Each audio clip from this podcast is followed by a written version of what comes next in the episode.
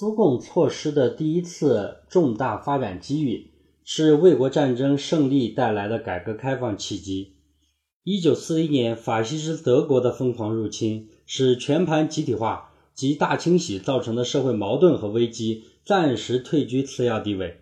全国人民在以斯大林为统帅的苏联国防委员会的领导下，奋不顾身地投入了保卫苏维埃祖国的法西斯战争中。在历经四年浴血奋战之后，苏军转败为胜，不仅把侵略者赶出国境，还横扫了半个欧洲，攻占柏林，迫使德国无条件投降。但让联共领导人没有想到的是，为了防止西方西方意识形态渗透而长期关闭的国门，也在无意间打开了。战前，由于限制一般群众出国，人们只能从本国报纸和广播。了解西方人民是如何生活在水深火热中，世界革命如何一触即发。可随着苏军将士踏入东欧和中欧国家的土地，官兵们在歼灭残敌的同时，也意外地发现，这些国家尽管饱受战火蹂躏，但居民，特别是多数农民的生活状况，仍比苏联要好，并不像自己一直听到那样。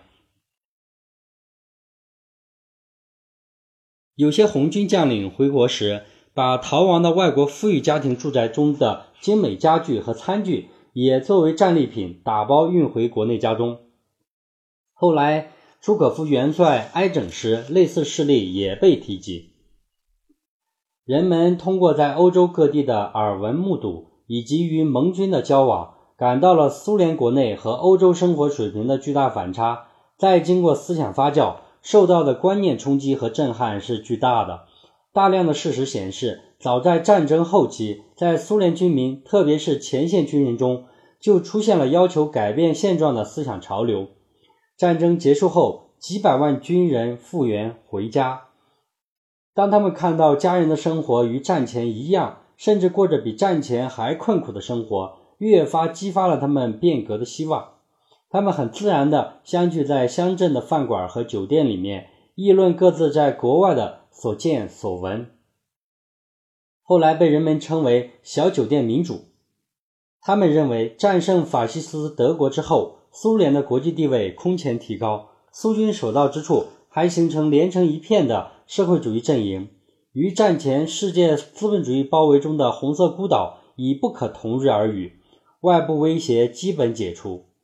因此，为国家强大而节衣缩食的日子应该结束了。强烈要求改变消费品计划分配、数量匮乏、品种单调的状况，特别要改变缺乏效率和积极性的农业集体劳动和普遍贫穷制度。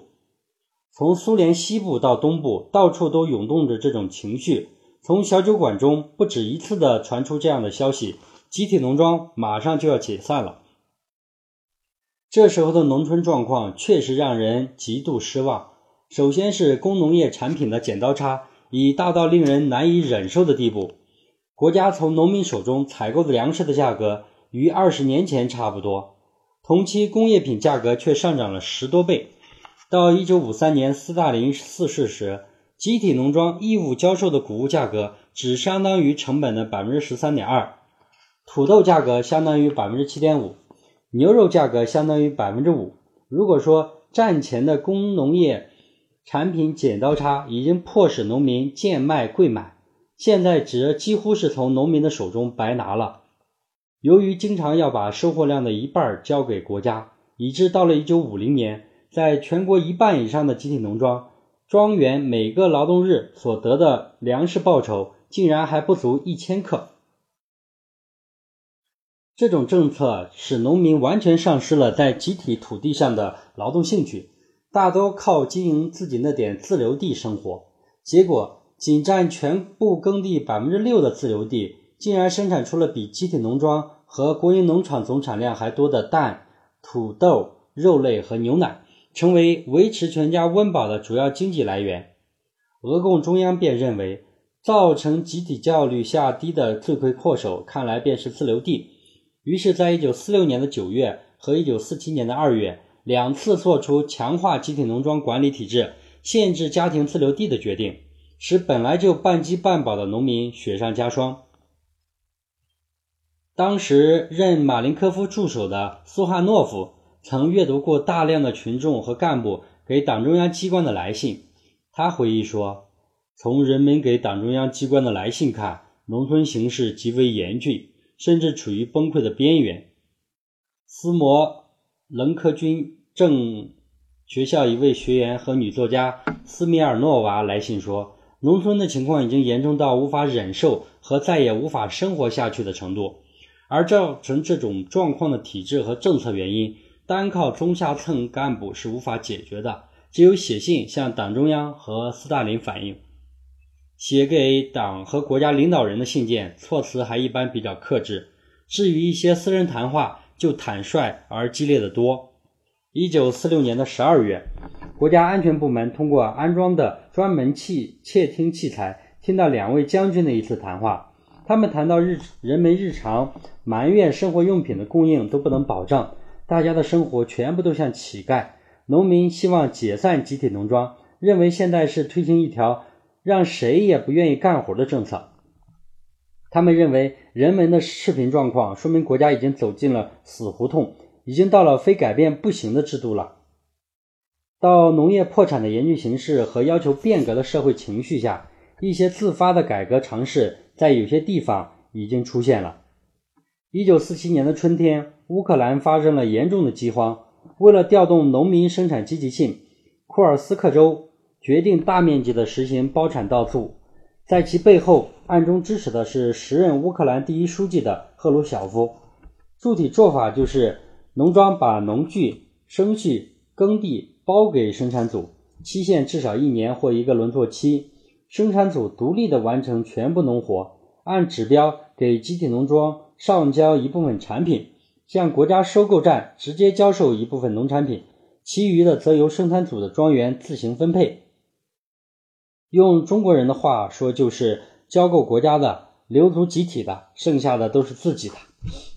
当然，与中国农村改革时的包产到户不同，他们还只敢包产到主。但农民的生产劳动积极性也在很大程度上调动起来了。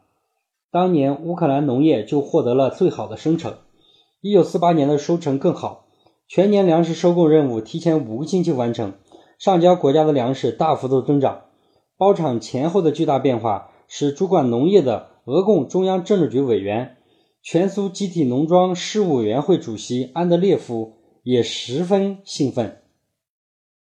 一九四七年的九月，他在《真理报》上撰文肯定了库尔斯克州的包产到组的做法，并且提出规模大的作业队为单位的劳动形式造成无人负责的现象，是集体农庄劳动生产率进一步提高的基本保障。集体农庄劳动基本形式越个体化，以小组或个别庄园为形式，就越能在物质上起到鼓励作用，对发展粮食和畜牧业越有效。同时，俄共中央政治局委员、部长会议副主席兼国家纪委主任的沃涅兹先斯基都也提出，党和国家对国民经济过分集中的领导，必然产生官僚主义和经济上的浪费。主张重视价值规律的调节作用，利用二十世纪二十年代新经济政策的一些措施，促进经济的发展。他特别强调，在工业和农业之间。生产资料和消费资料生产之间，积累和消费之间要保持一定的比例关系。沃兹涅先斯基出言还是比较谨慎的，而在1951年政治经济学教科书讨论社会上，很多经济学学者走得更远。他们公开提出要利用商品货币关系扩大价值规律应用范围，增加消费品的生产，用经济方法管理经济。这是以思想理论形式。反映了要求改革高度集中的计划经济模式的社会愿望。应该说，这是自十月革命以来，苏联改革的内外部环境、主客观条件都最好的时期。如果苏共能够抓住这个改革契机，此后的苏联就可能出现新的局面。然而，这些改革实验和建议却触到了斯大林关于社会主义的传统理论的底线。斯大林认为，社会主义农业经济体经济不仅要实行生产资料公有制，还必须实行集体劳动，公有制程度越高越好，劳动组织规模越大越好，而包产到组是变相的朝集体化之前的小农经济回归，因此包产到组仅实行了一年就遭到了严厉批判。一九五零年二月十九日，《真理报》发表社论，批评承包到组违反了从经济上、组织上巩固集体农庄利益的原则，会使农业工作误入歧途。他还指明批判了安德烈耶夫。一九五零年第十期的《布尔什维克》杂志发表社论，批判库尔斯克州委犯了严重错误，称包产到组是倒退。